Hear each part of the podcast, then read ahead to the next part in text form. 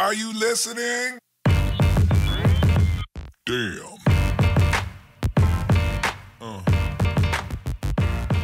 Yeah, Bom dia, boa tarde, boa noite. Começando mais uma edição do Churrasco Nacional. yeah. Essa semana temos mais integrantes. E para o desespero dos vapores aí, integrante positivista acompanhando. Quem sabe na próxima edição ele vem falar de coisas maravilhosas sobre o nosso querido Exército Brasileiro. E hoje vamos começar com o nosso Mark Anthony falando um pouquinho sobre o aumento da popularidade do presidente e as consequências disso no quadro político desse ano e de 2022. Fala, Mark, é com você. Uma boa noite a todos. tá? É, quando eu levantei esse tema, né, eu tinha tomado como base as reuniões que aconteceram, né, a entrevista do presidente com participação do Batoré e do Nhonho, né? Então, eh, tava, ficou claro para mim que tinha algo rolando nos bastidores, né? Aí veio essa pesquisa do Datafolha, né? Para o Datafolha admitir que a, que a popularidade do presidente aumentou, ela, das duas, uma, ou ela não tinha caído tanto como eles estavam pagando, né?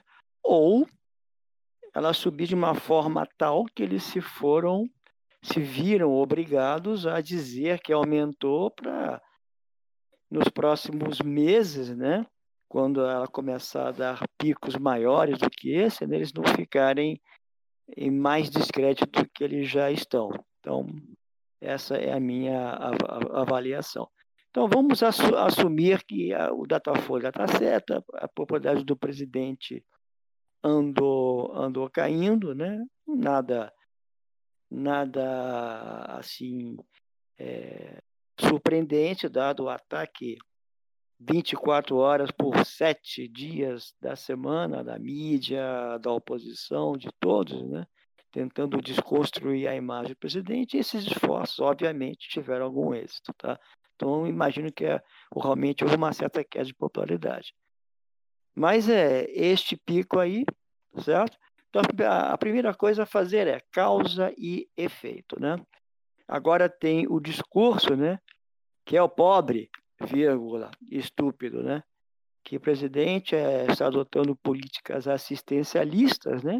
E com isso está comprando votos entre entre aspas, tá? Então é essa a primeira coisa que eu gostaria de deixar para discussão, tá? É essa causa e efeito, tá?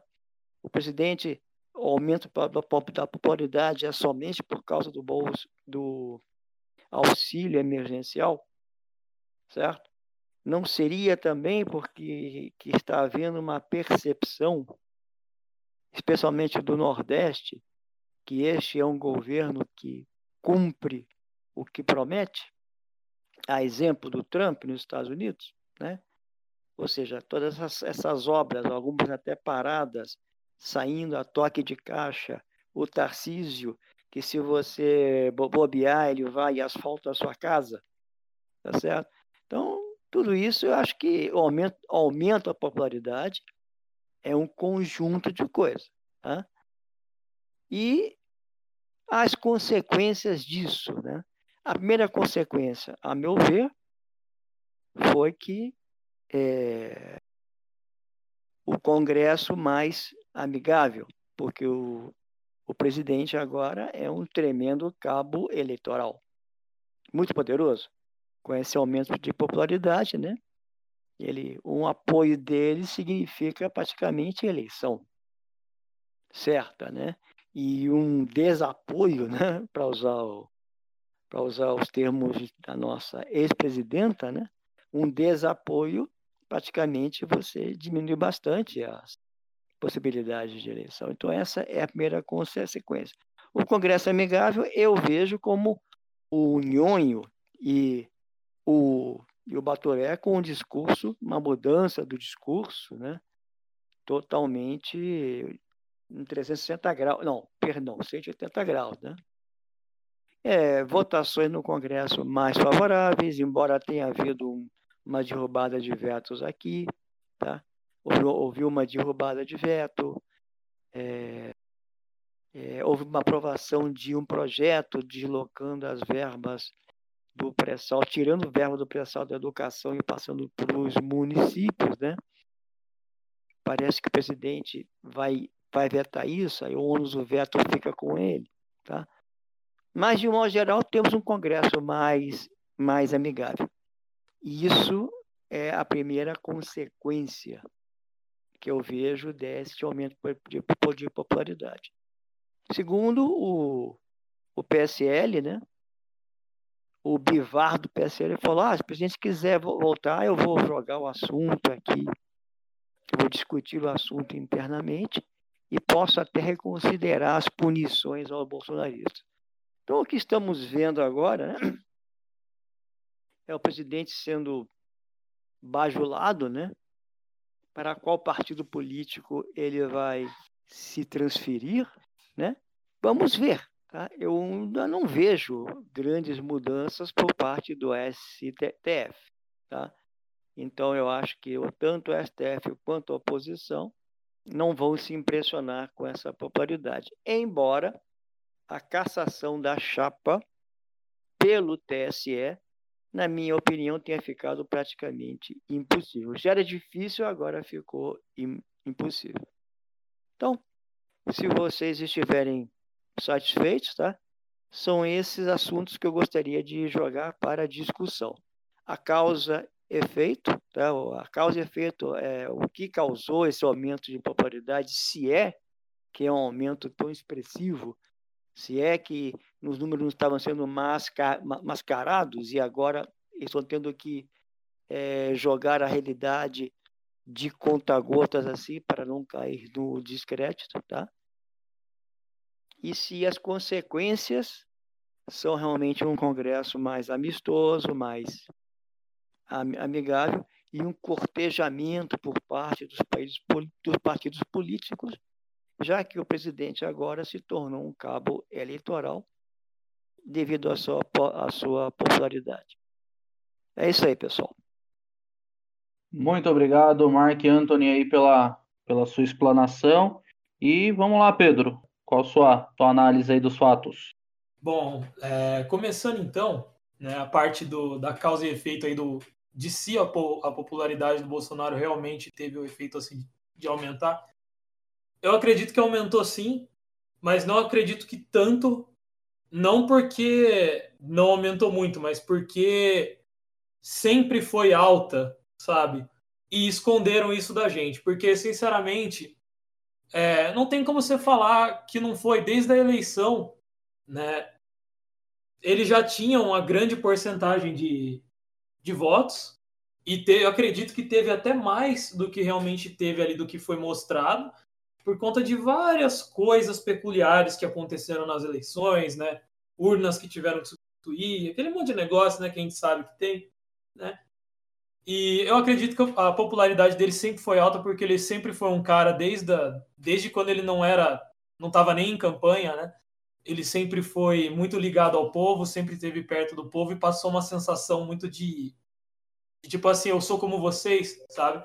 E acredito que a popularidade dele sempre foi grande e que agora aumentou mais justamente pelo fato dele estar tá cumprindo muita coisa que prometeu né, a quantidade de obras aí, né, asfalto de qualidade que estão botando lá no Nordeste, o lance de entregar a água para os caras, né, com a transposição, não, não, tem como falar isso daí.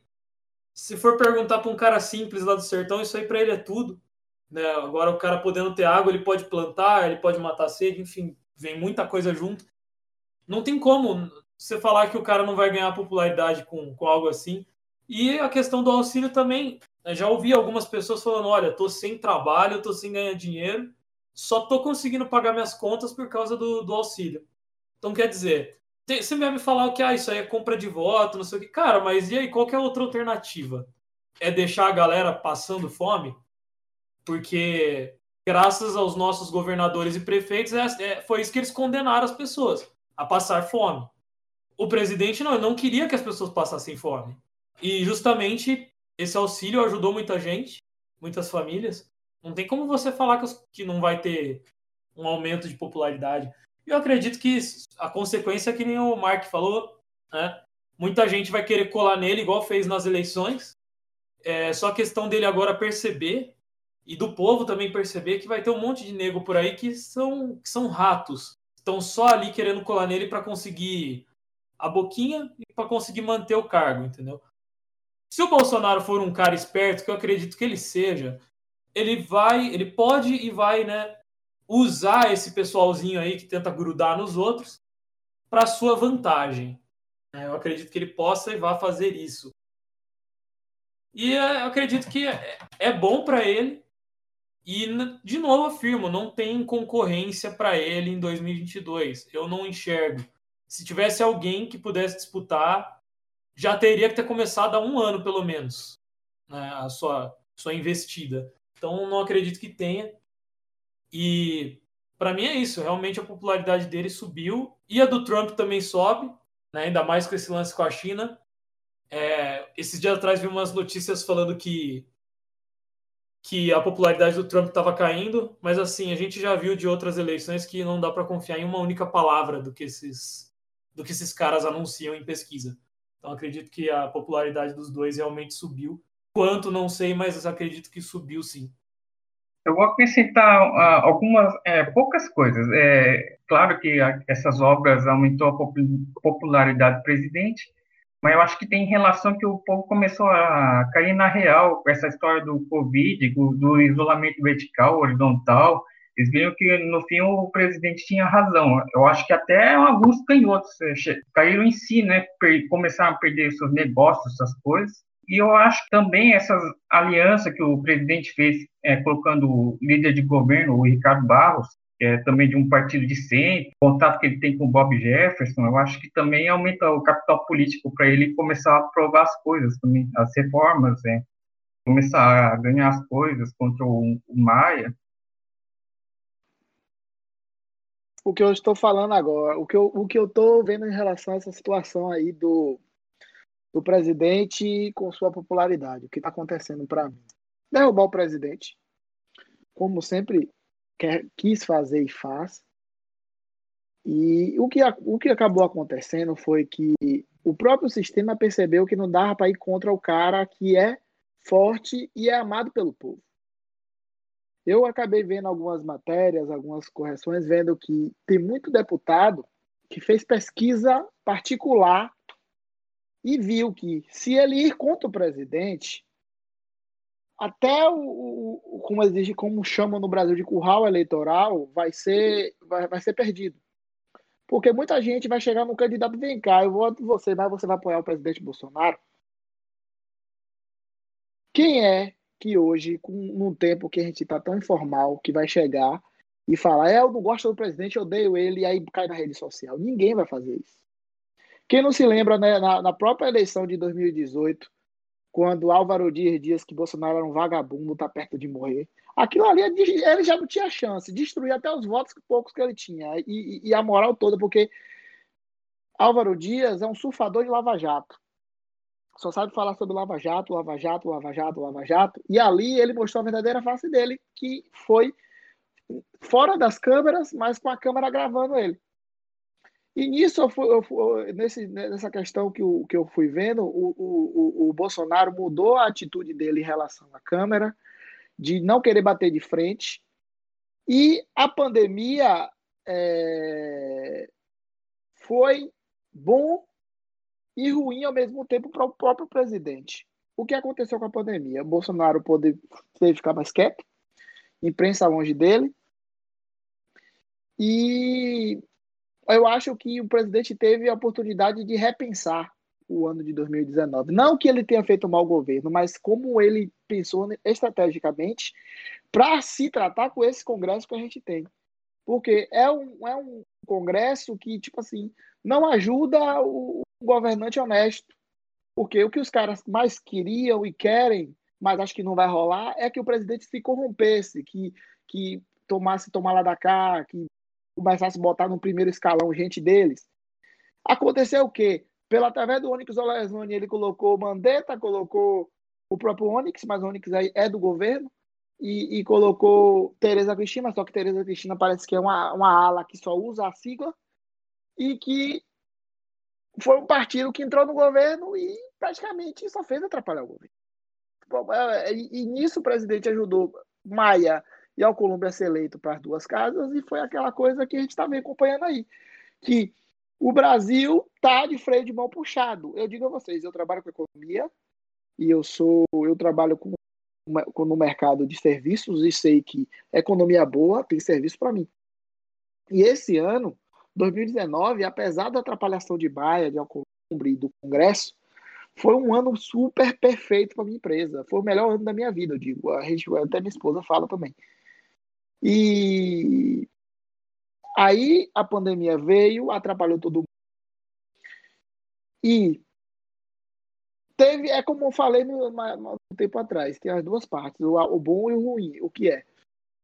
Foi ruim porque o, o STF tirou os poderes do presidente, e foi bom que o próprio STF não tenha narrativa contra o presidente. Porque, imagina, gente, se o presidente está aí como à frente da pandemia, tomando conta do Brasil, e o Brasil chega a 100 mil mortes. Eu sei que não iria chegar porque a gente ia ter o tratamento, mas se fosse chegar, imagine a narrativa que ia ser. E, tipo assim, aí agora estão tentando de tudo para colar pecha no presidente de, de, de, genocida, mas não consegue. E aí o que está acabando acaba acontecendo. Todo mundo que era contra de Bolsonaro agora está atrás dele, porque sabe que é o cabo eleitoral. E quando o Bolsonaro falou, não não vou apoiar ninguém para prefeito. A galera tá no pânico, porque sabe que a, a, a, foto do presidente junto ajuda a se eleger. A gente já viu montagem, eu mesmo já vi montagem na internet do irmão de Alcolumbre usando a foto de Bolsonaro. Deve ser sem autorização dele, mas está usando. E o que a gente vai enxergando com através dos tempos é que a eleição de 2020 vai ser uma resposta maior ainda para o sistema, porque muita gente não vai ser reeleito, ainda mais quem estava fazendo coisas contra o povo. E auxílio emergencial ajudou muito. É, a postura do presidente em relação à família, em relação às pessoas presas, a reunião vazada, tipo assim, a, o, o, destino, o, o sistema quis derrubar o presidente, ruir a popularidade, só que o destino fez tudo botar no lugar. Eu digo sempre que esse governo tem a mão divina junto dele. E essa pesquisa já só comprova o que está o que tá aparente para todo mundo, que Bolsonaro está fazendo pelo povo e está fazendo obras e está fazendo coisas que vão ficar, são legados. Eu estava conversando até com um amigo meu que é, a gente pode ter a economia perfeita, trabalho, dinheiro para todo mundo, mas se você não deixar um legado, o povo vai dizer que seu governo não fez nada. O povo quer ver uma rua asfaltada, quer ver um hospital, Teve uma, uma, uma, uma obra que nunca havia sido terminada a ser feita. Nós tivemos aquelas, aquelas obras lá no, no Pará, aquela pista que era lama pura sendo entregue. Bolsonaro foi no Pará agora, vai entregar uma obra, começou uma obra que é a ponte do Rio Xingu, que vai resolver a vida das pessoas que ficam ilhadas. Bolsonaro está fazendo uma ponte que liga é, é, que liga Rondônia a, a, ao, ao, ao Brasil, porque Rondônia é separado pelo rio e só atravessava de balsa. Vocês ficam imaginando que são coisas que o povo se emociona, pessoas, pessoas que sentem essa dificuldade. E o presidente fazendo isso que tem que fazer, não tem jeito. A Bahia é um estado petista, gente. E aqui eu vi quatro outdoors de Bolsonaro na BR, do agro agradecendo a ele, e eu vi ele trazer água para lugares que precisava de água. Eu termino meu comentário dizendo: que o sistema vai ser destruído por dentro, como o presidente está fazendo. Teve a, a, nomeação do Fábio Faria ajudou muito, a nova postura do presidente também ajuda muito, e o presidente não deixou de ser conservador. O presidente só deu dois passos para trás para dar dez para frente. E é o que está acontecendo agora. Eu digo a vocês que uma linguagem sula da Bahia. O Congresso abaixou as calças, a Colômbia abaixou as calças, porque viu que não tem como ir contra e viu que cada vez mais, se eles ficarem contra o presidente, não vão ser já não, não vão ser reeleitos. Mas, no momento, eles vão tentar diminuir a questão de rejeição sobre eles, mas não, não adianta. Eu acho que a maior alegria do povo brasileiro vai ser não ver Maia ser eleito. Maia, principalmente, que é o que mais aparece. Tanto ele como o Columbo. Nenhum dos dois sem mandato. Mas vamos juntos e vamos vendo que o presidente não está surfando a onda, não está se aproveitando do que está acontecendo. As coisas foram acontecendo e só melhorou para ele, porque ele faz pelo, por, pelas pessoas. É uma pessoa humana, é diferente de um político que só aparece a cada quatro anos. Mas é isso aí. Tamo junto, encerro meu comentário. Vamos ver agora o Bismarck aí e o que, que ele tem para falar e logo eu volto com o meu comentário. Boa noite a todos. A, a minha participação é mais para comentar a respeito do programa de infraestrutura que o Tarcísio vem apresentando e vem mostrando para o Brasil, engrandecendo o governo Jair Bolsonaro. Na minha opinião, vendo os últimos, as últimas semanas, muita gente critica que Jair Bolsonaro está deixando o conservadorismo de lado, está fazendo é, obras e esquecendo dos, das pautas que o elegeram. É mentira. É mentira. Porque as obras fazem o nome Jair Bolsonaro chegar nos mais longínquos lugares do Brasil. E não é de uma hora para outra que a gente muda uma coisa que aparece há décadas. O Brasil foi dominado pela social-democracia durante 30 anos, 40, 50 anos. Não podemos mudar em 18 meses. Então, na minha opinião, as, as obras que o Tarcísio está fazendo vão ajudar em muito a levar o nome Jair Bolsonaro e a direita conservadora para lugares onde a gente nunca imaginou que poderia chegar. Então, já que estamos aqui debatendo tanto a popularidade do presidente quanto é, o que aconteceu mais ou menos nessa última semana. Bom, Tarcísio, como vocês sabem, poderia ser chamado ministro sem tempo irmão, né? Porque é, é esse homem é, é complicado, é brabo. Dando uma olhadinha no, nas obras, nas, nas ações do Ministério da Infraestrutura nessa última semana, 23 ações foram completadas entre domingo e ontem. Veja só. Vejam só.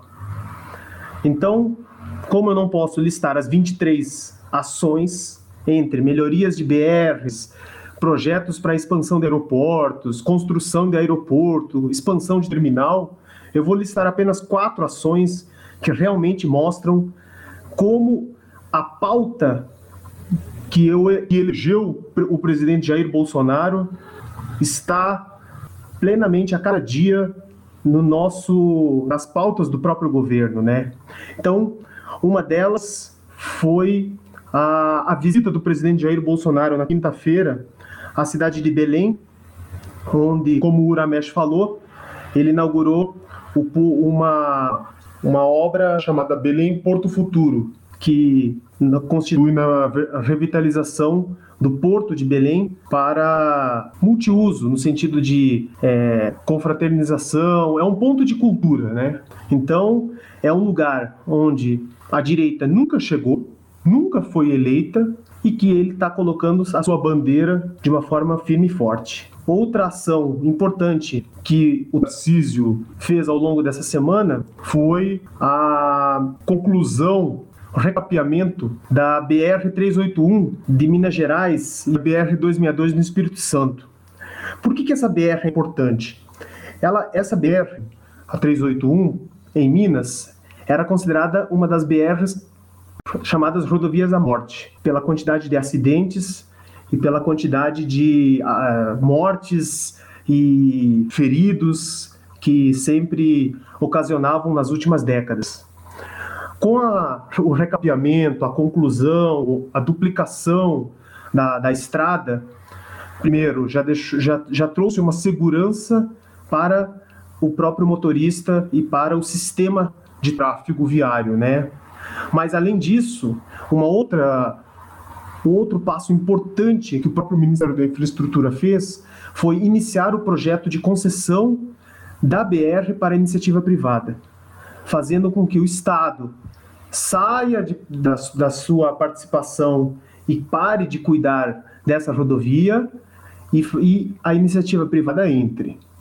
O Tarcísio considera que em torno de 7,7 bilhões serão é, investidos ao longo dessa estrada e na, na, tanto no cuidado quanto no manejo, né, enfim, fazendo com que a estrada, que é uma das, é uma das rodovias que cortam o coração do Brasil, principalmente ligando o interior ao litoral, né, no caso do Espírito Santo, possa ser uma, uma obra viável, que não onere o, o, o motorista e desafogando um dos grandes problemas do Brasil. Bom, outra pauta que eu achei interessante trazer para os nossos amigos colegas aqui é uma coisa que a gente a princípio passa batido, porque a gente só fica falando obra, fica falando em Jair Bolsonaro e nas pautas conservadoras, mas uma das grandes pautas que o governo Jair Bolsonaro está entregando, ou melhor, se destacando, é a pauta anticorrupção. Em 18 meses de governo, nós não encontramos nada de, de corrupção no governo federal, nas principais pastas, nos principais ministérios. Nada. A mídia está em pânico e o Tarcísio, que através do seu ministério, que é um dos mais problemáticos, justamente por trabalhar com obras, e, e todos nós aqui sabemos que as obras são problemas, causam problemas de corrupção, principalmente nesse país continental. Tarcísio, uma vez, numa entrevista concedida é, na televisão, disse que perguntaram para ele: Mas, ministro, como que, de, com tanta obra para gerir e com tanta obra para cuidar, com tanto dinheiro, o senhor consegue manter o ministério isento de corrupção ou de notícias perigosas? E eles mandou dizendo que ele criou uma delegacia, um, um departamento de fiscalização de contratos e fiscalização de nomes que trabalham para o Ministério da Infraestrutura que não sejam os próprios servidores da pasta, né? E esse ministério, essa secretaria é comandada por dois delegados, dois delegados da Polícia Federal. Quer dizer, é fantástico, porque ele coloca novamente a, a, a pauta anticorrupção que elegeu Jair Bolsonaro como uma das camadas principais do ministério para evitar com que quaisquer respingos ou quaisquer faíscas que apareçam e que possam vir a acontecer, e isso o próprio presidente sabe que pode vir a acontecer e ele seria o primeiro a cortar na raiz, que não respingue no próprio presidente, porque a mídia está sedenta para isso, né? Enfim, para, finalizar o meu comentário, uma outra questão ao longo dessa semana que eu acho fundamental que aconteceu e que mostra como o Brasil é uma potência no segmento de agroindústria é foi uma live feita entre o ministro da Infraestrutura Tarcísio e a ministra da Agricultura Tereza Cristina. É, eles discutiram entre outros entre vários assuntos a questão da viabilidade da logística entre a infraestrutura e, a, e o agro, né? É uma das grandes uma das grandes vitórias que o próprio governo Jair Bolsonaro teve ao longo desse ano de 2020 foi a exportação recorde de, de grãos na casa de 280 milhões de toneladas para o comércio exterior. E isso tem muito a ver com a conclusão da BR-163, que liga Sinop a Miritituba, no Pará, né? Sinop, Mato Grosso, Miritituba, no Pará, o Porto, em função da conclusão da, da, da estrada, né, a, o tempo, de, o tempo de, de, de viagem entre os caminhoneiros reduziu drasticamente, Afinal de contas, a estrada está pavimentada. O porto de Miritituba cresceu em até cinco vezes a exportação, principalmente porque eles consideram como arco norte. O que é o arco norte? Ao invés do, dos caminhões terem que descer para Santos, no caso sudeste, né, vindo do Mato Grosso, é muito mais fácil eles subirem para o norte e os navios que estão lá em cima, no norte, eles já podem usar é, o Oceano Atlântico na parte norte e através do Canal do Panamá conseguirem chegar no Atlântico, no, no Pacífico, do que o, o, o navio ter que subir a costa brasileira para ter que vai gastar mais combustível, vai gastar o, o frete é maior, quer dizer, enfim, de modo geral, Tarcísio vem vem demonstrando que a cada dia mais ele consegue levar o nome Jair Bolsonaro para lugares onde a gente nunca imaginou. E finalizando, eu repito aqui, desculpem o, a minha participação anterior dizendo que era o último, mas apenas um adendo só é em relação à BR do Mar, que é um projeto que o Tarcísio mandou para o Congresso, é um, é um projeto de lei da cabotagem, em que o Tarcísio mandou essa semana. É claro que haverão discussões, o Congresso ainda vai discutir, mas qual é a ideia do projeto? É fazer com que o comércio do mar, o comércio de containers no nosso litoral, possa aumentar em até 40%.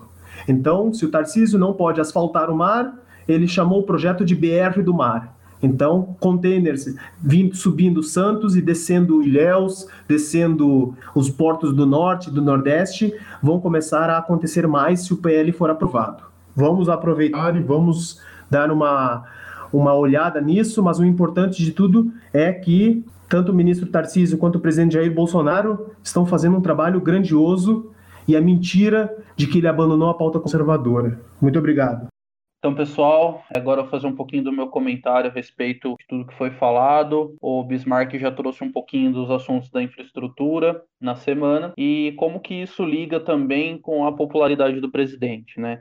Ele trouxe uma, uma, uma questão muito importante aí que foi a, a parte da segurança que o presidente está colocando no Ministério da Infraestrutura na, no quesito a combater a corrupção dentro do próprio ministério, né? Combater o desvio de dinheiro, combater a corrupção em si, porque nós muito bem sabemos que nos últimos governos as obras eram muito usadas para o desvio de dinheiro, tanto obras nacionais como algumas obras internacionais. Então, essa postura do presidente, aliado a resultado de verdade, não é uma promessa falsa, não é um, um monte de concreto no meio do sertão que não passa água, que não passa nada, são coisas reais, são obras verdadeiras. E tudo isso, sim, sem corrupção, sem desvio de dinheiro. Né? Ele falou de um número absurdo de obras entregues nessa semana, fora as obras grandes, inclusive do nosso canal no YouTube tem uma, um vídeo que o nosso querido Bismarck fez a respeito da 163. Então, esse é o nosso governo. Não houve uma diminuição tão densa da popularidade do presidente. Acredito que alguns sim, principalmente pela primeira entrevista, pela primeira coletiva do presidente em horário nacional. Então, o que pode ter ocasionado um pouquinho a queda do presidente foi a questão da, da primeira coletiva dele, acabou dando muita munição, algumas declarações dele deu muita munição, o Ramesh falou um pouquinho do Fábio Faria, depois que ele veio mudou mudou drasticamente a impressão da mídia no presidente. Então, essa é a minha observação e vamos para a próxima pauta. E agora vamos para o intervalo comercial e na sequência as notícias da economia e da bolsa de valores. Você já conhece a linha de móveis e eletrodomésticos da Eletrofrei? Nossa loja preza pela qualidade daquilo que vende. Por isso, cada cliente é um cliente satisfeito. Temos o melhor para cada cômodo da sua casa. Em móveis e eletrodomésticos. Cama, mesa e banho e celulares. Ou melhor, por muito menos. Com condições de pagamento que você procura. Móveis e eletrodomésticos são na Eletrofrei. Rua Padre Júlio, número 107 Centro. Telefone DDD 33 8884 4767 em Frei Lago Negro. Falar com João ou Andréia. Voltamos com mais um bloco do Churrasco Nacional. No bloco anterior a gente falou um pouco da popularidade do presidente, falamos também a respeito das obras que o senhor Tarciso vem fazendo. Cuidado que ele vai asfaltar a tua casa, hein? Não bobeia porque fizeram uma piada que ele ia asfaltar o mar e o cara já criou a BR do mar. Mais informações a gente vai trazer depois com o Bismarck numa próxima, num próximo tópico, aí os impactos da BR do mar. E agora vamos para a pauta da economia. Tivemos algumas surpresas essa semana. Alguns secretários ali do Paulo Guedes pediram demissão. E qual foi a, a repercussão disso aí na Bolsa de Valores, Pita? É com você.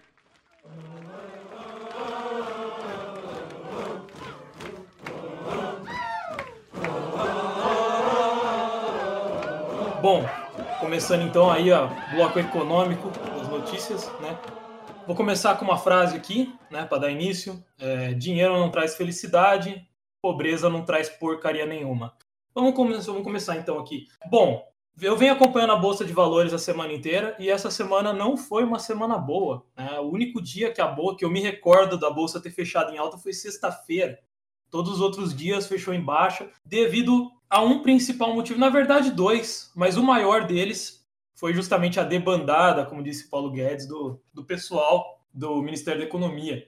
O principal foi o Matar, que saiu, que era responsável pela, pelas privatizações.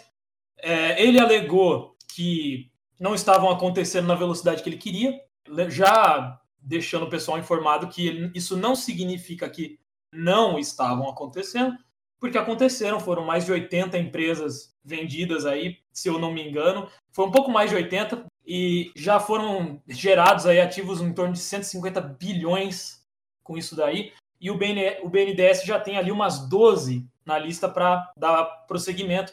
O pessoal não ouve muito porque a maioria das empresas o povão nem conhecia, né? Não teve um Correios ali, uma Petrobras, uma Vale algo assim que chamasse a atenção. Mas o Matar não, não ficou satisfeito com a velocidade que as coisas estavam indo. Provavelmente o que eu acredito é que ele tinha o critério técnico necessário para dar prosseguimento àquilo ali, mas ele não percebeu o tamanho do enrolo ideológico que tinha, a quantidade de ratos é, infiltrados ali naquele meio que estavam dispostos a atrapalhar de tudo quanto é jeito, sabe? Aquela gente que ouviu da, na escola do professorzinho de história que privatização é do demônio, que não sei o quê. E aí fazem de tudo para impedir as privatizações, né? Então, com certeza vai ser mais lento. Não é em um ano que se faz isso, demora, é, justamente por conta desses ratos que estão lá dentro barrando, tentando fazer de tudo para impedir. Mas aí, sobre o Matar é isso. É, e o outro foi, eu não me recordo o nome dele agora, mas faz parte ali da parte da, da desburocratização, que também disse que a reforma administrativa não estava prosseguindo também na velocidade que ele queria. Que também é outra coisa difícil de se, de se conduzir, porque mexe no bolso do Estado e o Estado nunca quer mexer no próprio bolso, né? Condenaram as pessoas a passar fome, mas vai ver se algum deputado diminuiu o próprio salário. Pois é. Mas o que acontece é a reforma administrativa tem que vir antes da reforma tributária, que é inclusive outro ponto que eu vou falar. Por quê? Porque não adianta cortar receita, cortar ganho, se você não cortar gasto. Então não adianta o governo reduzir imposto se ele ainda gasta muito para se manter né, vai dar problema de orçamento. Não precisa ser nenhum gênio para saber disso. Então a reforma administrativa é, é prioridade. E é por isso que o Guedes não revelou ainda mais coisas sobre a reforma tributária, porque não adianta nada você diminuir algo que você nem entende. Se chegar para o povão e falar assim, pô, os impostos estão altos, mas aí você sabe dizer quais são? Ou o cara vai falar que são todos, ou o cara vai falar que não faz ideia de quais impostos tem. E justamente foi feito dessa forma. Os políticos fizeram com que a gente tivesse um milhão de impostos diferentes para justamente o povão, o pessoal médio, não conseguir entender, portanto, não conseguir saber como resolve. E continua assim, os caras comendo lagosta e vocês comendo arroz com farofa. Então, assim, a questão é: é preciso simplificar para depois ir reduzindo. E é preciso cortar despesa dentro do governo. Por isso, Paulo Guedes tem sido cauteloso e e a mídia pesou em cima, querendo falar que ele quer aumentar imposto, que ele está querendo criar novos impostos. E sim, ele está querendo criar novos impostos, porém substituindo impostos antigos, tá fundindo impostos. Estão pegando PIS e COFINS, por exemplo, fundindo numa coisa só. Se perguntar para o povão o que é PIS, o que é COFINS, por que foi criado, para que serve, ninguém faz a menor ideia. Então, se fundir os dois, ou fundir mais impostos, criar impostos mais simples, é mais fácil de explicar para o povão o que está alto e o que, que não está, entendeu? É preciso fazer com que o povo entenda economia. Senão não dá para resolver um problema que você não entende. E o impacto da bolsa disso tudo é que, obviamente, as ações caíram por aquela coisa de preocupação, né? O pessoal olha, putz, está saindo gente do Ministério da Economia, putz, o que, que vai ser disso? Acho melhor eu vender para garantir meu lucro. E aí todo mundo vende as ações. Quando todo mundo começa a vender, pouca gente começa a comprar o pessoal que quer vender começa a diminuir o preço para poder vender. Resultado, cai tudo. Tudo cai de preço. Então, ações aí, de forma geral, despencaram né, na, na Bolsa. A Bolsa foi de 104 mil pontos ali para 101, chegou até chegar ali 100.600, quase querendo perder a casa dos 100 mil. É aquela coisa, notícias ruins geram essa instabilidade, mas a tendência é que os ânimos se acalmem, o pessoal comece a pensar mais com a cabeça e menos com o coração, e a situação volta para uma relativa tranquilidade.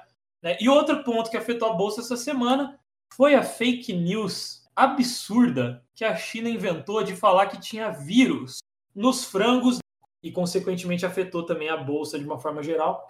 É óbvio que isso é falso, tá? Já tem especialistas aí de infectologia falando que não se contrai corona por comida, tipo, não tem como o vírus se, se manter em comida, principalmente com tanto tempo que demora para exportar uma comida daqui para lá.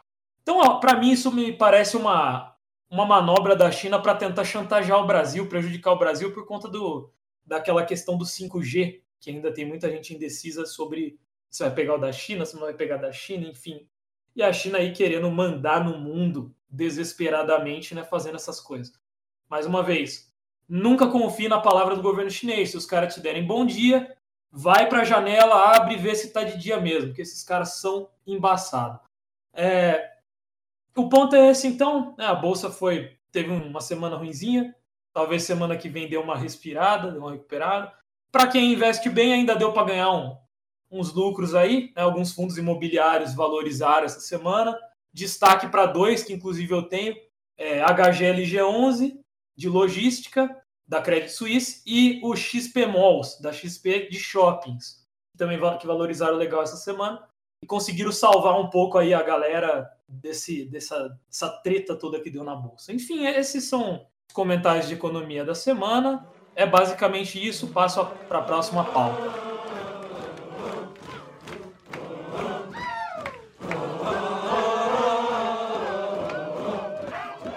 Então vamos agora para mais uma etapa, para mais um bloco aí do churrasco nacional. No bloco anterior a gente ouviu um pouquinho do resumo da economia aí da semana com o PITA e as consequências da Bolsa de Valores.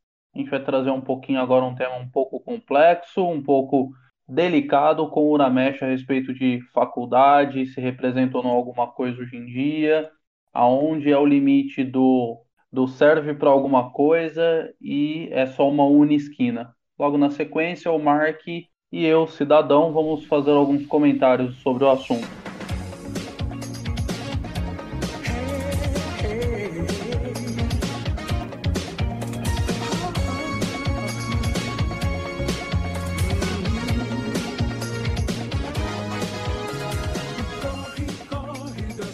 Aqui é Uramesh, passando o recado do Churrasco Nacional. Vamos falar sobre faculdade, hoje em dia não é garantia de nada. Nós estamos vendo uma situação no Brasil de ter trabalho para algumas profissões e não ter profissionais capacitados. Posso ter até capacitados, mas tem muita gente que se formou, fez faculdade, mas não tem experiência e não cursou a faculdade realmente para o ensino e para poder ser um profissional militou mais do que estudou. A gente vai vendo cada vez mais que muitos cursos que tem na faculdade são mais cursos para gerar militantes e não gera profissionais que realmente vai servir para a comunidade ou em si. Além disso, a gente vai vendo que no Brasil, com esse, essa mentalidade que foi implementada de ser funcionário público, muita gente não quer ter uma profissão, pelo menos no início das suas vidas procura fazer a faculdade e pensando em ter um, um fazer um concurso público para encostar no Estado, como sempre o Estado querendo controlar a vida da pessoa e ser dependente do Estado. E a gente vai vendo que cada vez mais acontece de pessoas fazerem faculdade, se formam e achando que depois de formado vai dar uma carteirada e vai entrar em qualquer lugar. Aí acaba acontecendo de não ser como a pessoa pensava. Nisso a gente vai vendo que temos muitas profissões que hoje, relativamente, o cara ganha mais do que uma pessoa formada e que tem muitas profissões que muita gente trata até com preconceito. E nisso estão criando uma situação de saturando algumas profissões e deixando as outras desfasadas. Tem muitas profissões aí que você não acha profissional para trabalhar. E os que têm ganham dinheiro. Que for um bom profissional, quando tem pessoas que realmente trabalham. O que o está acontecendo mais ainda? Tem muitas profissões que estão ficando saturadas, muita gente se formando, e nisso foram criando uma visão de algumas profissões que geram mais renda, todo mundo querer fazer. E a gente está vendo uma debandada de pessoas, de jovens, todo mundo querendo fazer medicina, que agora é o curso da vez de amores de pessoas que não sabem que não é simples ser médico. E com isso a gente vai gerando profissionais ruins, as pessoas que insistem em se formar nessa área e são profissionais ruins e, e o atendimento às pessoas normais fica ruim. E eu digo isso é um pouco que a esquerda conseguiu colocar no Brasil, de sucatear o nosso estudo e acabar formando pessoas que não têm o conhecimento, realmente o conhecimento necessário para ajudar as pessoas. E a faculdade que ele fez não garante nada, não garante o futuro, não garante nada. Não, e, e muita gente acaba se formando, se frustra e às vezes depois disso que vira um profissional liberal e vai ter um montar uma empresa, vai ser empreendedor, apesar de apesar de às vezes ter a mente até esquerdista. Outra coisa que aconteceu nessa nesse tempo do da esquerda no poder do Brasil foi querer destruir com os empresários. Vamos pensar na, principalmente nas letras balistas, nos sindicatos, nas pautas esquerdistas, e sempre mais Estado e querendo atrapalhar o empreendedorismo. A sorte nossa é que a gente entrou um governo agora que é liberal, conservador, e que está focando em ajudar os empreendedores a poder ter a empresa mais fácil, porque antigamente, para você abrir um simples negócio, precisava de um alvará de, de funcionamento, precisaria de pagar tanto imposto, e agora, com a nova lei, que foi aprovada ano passado, a gente vai diminuir toda essa questão burocrática no Brasil. É, como diz nosso presidente Bolsonaro, a gente precisava, para abrir uma empresa, de cinco pessoas carimbar um documento. Hoje eles conseguiram diminuir essa, essa questão e as pessoas poder empreender mais fácil. Porque quem gera emprego realmente e melhora a economia do país são os empresários. Falando um pouquinho mais, o que aconteceu com tudo isso foi transformou no Brasil a inveja da pessoa bem-sucedida. O que acontece hoje no Brasil é que você ser bem-sucedido causa inveja e as pessoas não enxergam que você lutou para conseguir, só enxerga o produto final e acaba te julgando por isso. Muita gente não sabe o que um empreendedor às vezes precisa fazer para poder crescer. Ele pega um sonho e transforma em uma verdade e nisso tem gente que começa a falar: ah, você está ganhando dinheiro, você está bem, mas não sabendo todo o processo que ele passou para poder chegar naquilo. E terminando um assunto, vou dizer: muitos esquerdistas brasileiros querem a benesse, mas não querem se esforçar. E a nova geração que está vindo aí, eu digo para o povo se preparar, que vai ser pior ainda do que o que a gente está passando agora, porque tem muita gente que vai estar tá vindo aí, que vive o carpe diem, vivem o, o presente, mas não pensam no futuro. E vai vivendo, são pessoas que vai ficar com eterno jovem, mora com os pais, não sai de casa, não quer casar, às vezes até tá com uma pessoa, mas não não quer sair da aba da família e nunca vai ter responsabilidade para crescer. Então, faculdade não é garantia de nada. Pense em trabalhar, ser uma pessoa melhor, ajudar o próximo e vá pelo seu esforço.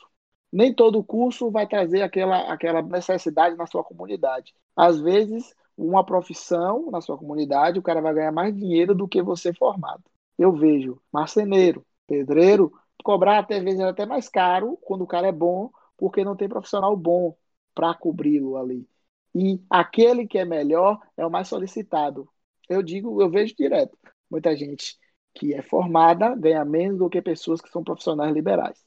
Um curso do Senai está valendo mais a pena do que uma faculdade de, de humanas, vamos dizer, uma faculdade de, de serviço social. Aqui mesmo na Bahia tem um Senai, e aqui eu, costumo, eu até comentei num post do, do que teve a matéria da, da Veja falando sobre isso, que no Brasil muita gente estava se formando, mas não tinha, não conseguia trabalho e as empresas não conseguiam contratar porque não tem experiência. Mas às vezes a experiência não é porque aquele cara quer entrar para aprender ou então ganhando um pouco menos para poder crescer. A pessoa já quer entrar ganhando bem. Às vezes é o que acontece, a maioria das vezes é isso. foquem em você e no conhecimento para você poder crescer. Às vezes, nem às vezes um curso superior é bom ter, mas se você não conseguir, foque em ter uma profissão que vai servir para não só ganhar dinheiro, mas também para o seu pessoal ser melhor. Como a gente fala, trabalha no que você gosta, que você vai ser feliz o resto da sua vida. Encerrando aqui a parte de Uramesh do churrasco nacional. Cara, muito interessante aí sua, sua explanação.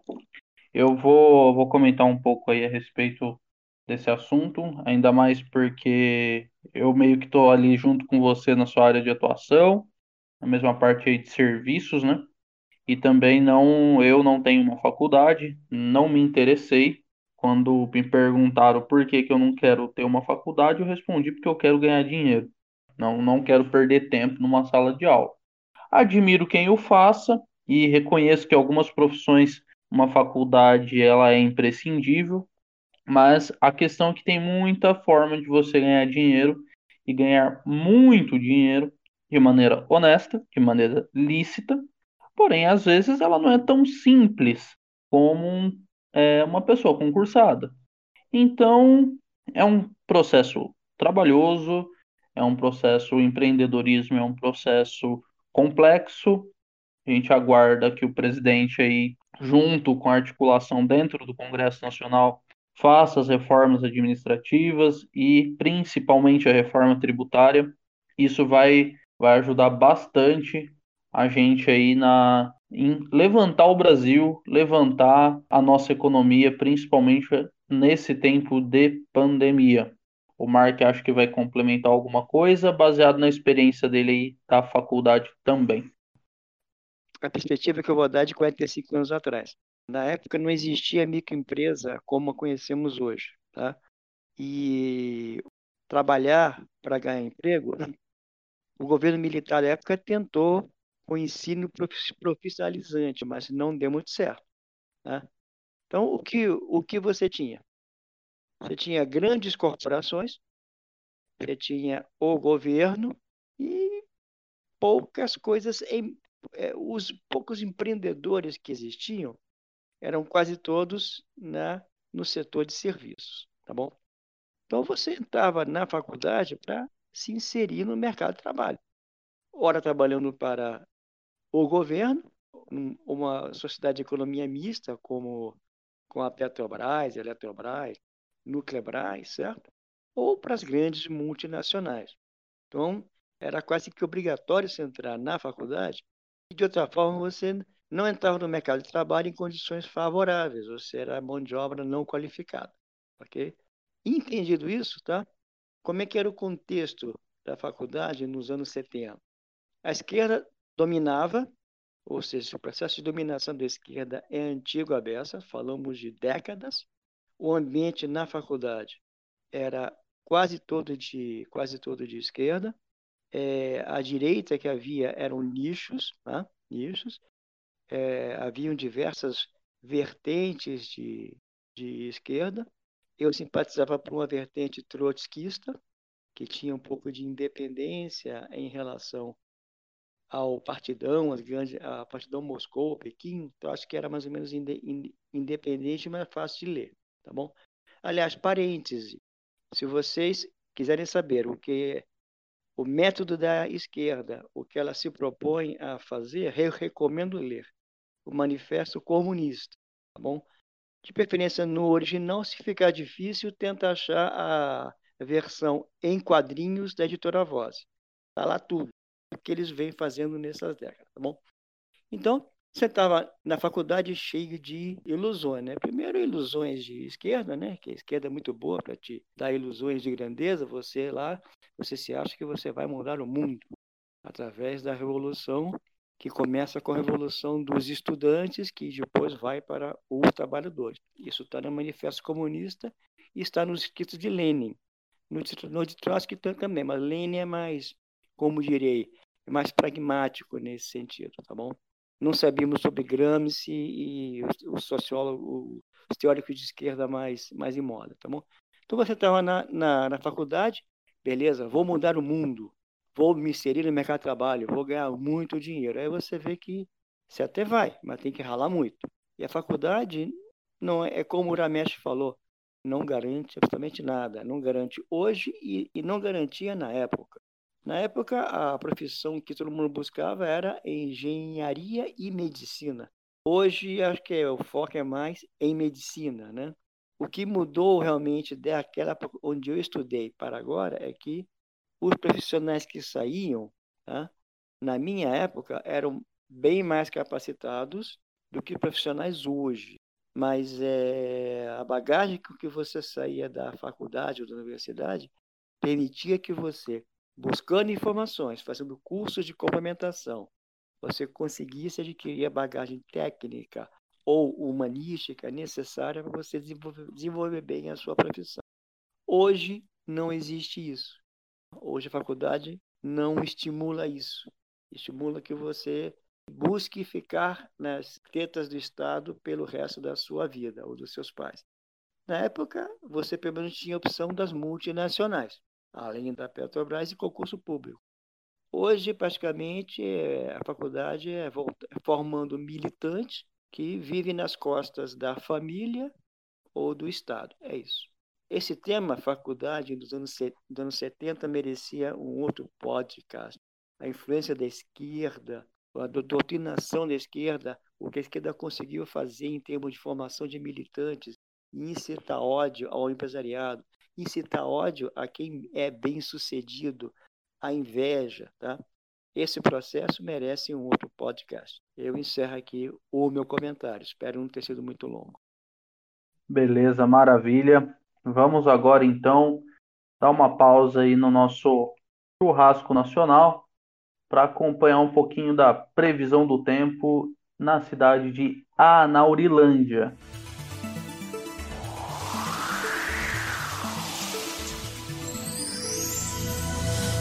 Então, essa semana vai ser uma semana bem tranquila, previsão de chuva na segunda-feira e algumas pancadas isoladas durante os próximos dias até a quarta-feira voltamos com a nossa programação normal e um abraço para o povo de Anaurilândia.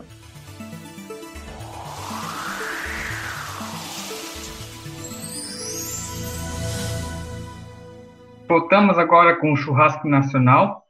Agora eu vou falar de três coisas dessa semana envolvendo o presidente e a ministra Damares. A primeira é que é, muitos que falam que o governo abandonou as pautas conservadoras, essa semana o presidente pediu para a ministra Damares criar um canal para crianças e adolescentes denunciarem violência doméstica, abuso sexual e castigos físicos. Lembrando que a Damares também vem é, encabeçando guerra contra a pedofilia e tráfico de crianças.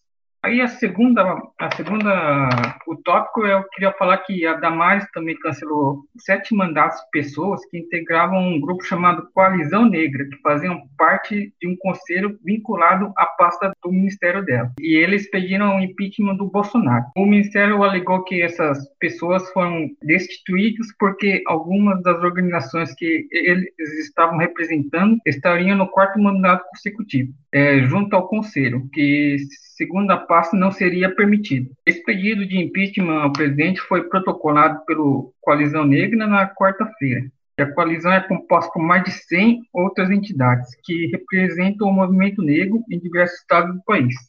Aí, uma portaria foi assinada no dia 13 pela ministra, anulando as designações de diversas pessoas que integram a, a coalizão o Conselho Nacional de promoção de igualdade racial. Eles foram deslocados de uma função para outra. Embora provavelmente a esquerda vai falar que foram demitidos, mas não foram, não. Aí a terceira coisa que eu queria comentar é, ainda no dia 13, Bolsonaro disse que a ministra dos Direitos Humanos disse que ela tem um ministério mais complicado do governo. Foi na live, foi na live de quinta-feira, né, que ele faz toda semana e ele comentou assim: ela trata de um montão de problemas ali, que eu não aceitaria ser ministro de, de ministério dela por nada, dados os problemas que você tem. Aí, aí ele completou depois falando só uma pessoa como ela, mesmo para resolver aquele assunto. Não existe melhor pessoa que a Damares para aquele ministério, mas tem problema também. Assim que ele, assim ele fechou o comentário dele. Agora o nosso amigo Bismarck vai comentar mais alguma coisa. Pois é, meu caro amigo Rodrigo, nessa semana também que se passou, um fato inusitado veio à tona e que mostra a podridão que é o trabalho que a Damares vem tentando consertar nesse nosso Brasil. Um suposto membro ligado a um movimento que se dizia contra a esquerda e contra o Partido dos Trabalhadores e que lutou muito pelo impeachment da presidente Dilma Rousseff na época, esse membro, que inclusive é o mentor da CPI das fake news, é o mentor que está por detrás de Alexandre Frota e Joyce Hasselman, é o mentor que está perseguindo os, os seguidores do presidente Jair Bolsonaro, Vejam que coisa, ele está ou foi preso por uma conduta não republicana no desvio de milhões de reais em um negócio é, escuso e teve os seus aparelhos pessoais, como computadores e celulares, também apreendidos. E vejam só que coisa, hoje esse mentor que se diz é, a favor da democracia e contra as fake news, a Polícia Civil está investigando uma rede de pedofilia que pode estar, onde ele pode estar incluso junto, afinal de contas, o seu material, afinal de contas, ele tinha um material pesado no, no, guardado no seu HD do computador. Então, através dessa, podemos concluir que não só o trabalho da Damares é fundamental para salvar as nossas crianças, como também a quantidade de pilantra que aparece por aí dizendo que está lutando pela democracia, está lutando pela verdade, quando na verdade é uma fraude. Retomo isso ao meu amigo cidadão. Pois é, a pauta do conservadorismo não está fora do governo. Quem puder e quem souber olhar as entrelinhas do governo vai ver que tem muito combate a pautas anticonservadoras, tem muito freio sendo colocado na oposição graças à articulação do presidente junto ao Congresso Nacional, inclusive com o apoio dos nossos bravos e honrados amigos militares, com destaque ali para o general Luiz Ramos, que conseguiu junto colocar mais ou menos 200 deputados na base do governo. As últimas pautas foram aprovadas aí com uma média de 300 a 310 deputados apoiando as pautas do governo. E o conservadorismo ele tem que partir da gente. E como o conservadorismo ele tem que partir da gente, então a gente já vai comentar um pouquinho sobre o curso que o Ricardo Vélez trouxe à tona, né? É o curso de Introdução ao Pensamento Político Brasileiro. Ele é um curso que começou em 1983, um pouco antigo, e o projeto do Ricardo Vélez, o ex-ministro da Educação, é trazer esse curso um pouquinho para a gente nos dias de hoje. Já foi lançado, se eu não me engano, duas aulas lá no blog do Ricardo Vélez, comentando um pouquinho aqui, então, a versão original do curso de Introdução ao Pensamento Político Brasileiro ela consistia numa coleção de 13 obras escritas por professores especialistas na matéria e que seriam estudadas pelos alunos que estivessem matriculados no curso de extensão da UNB. A estrutura mudou, tornou-se mais ágil e é basicamente um curso introdutório hoje, com linguagem mais simples, com o intuito de familiarizar o leitor com os temas que serão abordados. Então, para quem tiver interesse, Lembrando, o conservadorismo ele não vem do Estado. O conservadorismo ele vem da gente, ele vem de baixo. Muito se fala que o governo abandonou as pautas conservadoras. Muitos canais de comunicação mainstream acabam falando que o governo abandonou, que perdemos o MEC, que não sei o quê. E toda essa ladainha que a gente já está careca de saber. Mas a real é que ninguém quer pôr a mão na massa ninguém quer ir lá e se candidatar a vereador na cidade no interior do Paraná, na, na, na puta que pariu. Entendeu? Me desculpa, vai vir um pi aí na. Ou não vai vir pi merda nenhuma, que a gente fala mesmo, mas é um assunto que é muito complexo. É, o curso tá aí, quem quiser vai ficar aí na descrição do podcast. Também a gente vai postar lá nas nossas redes sociais, Rádio Acúria. Mas lembre-se, reforçando, o conservadorismo ele vem de baixo, ele vem da gente. Então vamos parar com essa coisa de querer colocar tudo em cima do governo, porque não é papel do Estado, não é papel do presidente, é papel nosso. Vamos parar de fazer fofoca, vamos parar de ficar fazendo fofoquinha. Vamos, vamos fazer coisas pertinentes, vamos ajudar o país, vamos relembrar quem são os verdadeiros patriotas, vamos relembrar a história do Brasil, a história da nossa nação, vamos, vamos ressaltar e resgatar o patriotismo brasileiro. Isso é o conservadorismo. Né? Conservadorismo não é reacionarismo. Se você fica olhando as matérias do dia a dia e ficando nervoso, querendo que o presidente vá lá e mete o pé na porta, soco na cara, achando que vai resolver alguma coisa, você está muito enganado. Isso é reacionarismo. Nós não elegemos um presidente reacionário.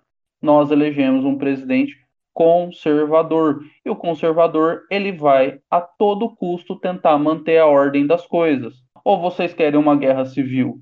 Porque ninguém aqui, né, na maioria dos que falam para ter uma situação de é, rompimento de exército na rua, de não sei o quê, não consegue manusear uma Glock.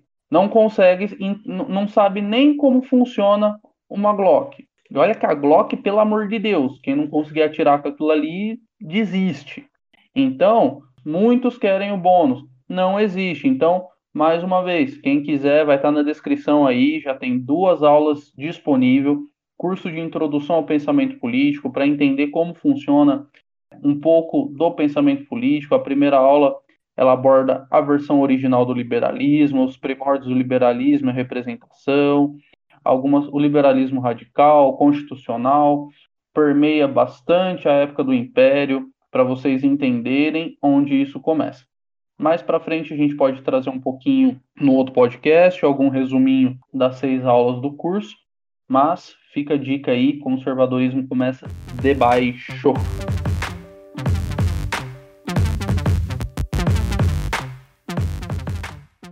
Então, esse foi mais uma edição do Churrasco Nacional.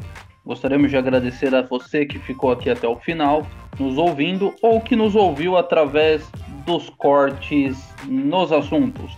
Queremos também solicitar aos nossos ouvintes qualquer dúvida, sugestão, reclamação. Por favor, fale com o Hamilton ou deixe nos comentários o que você achar melhor.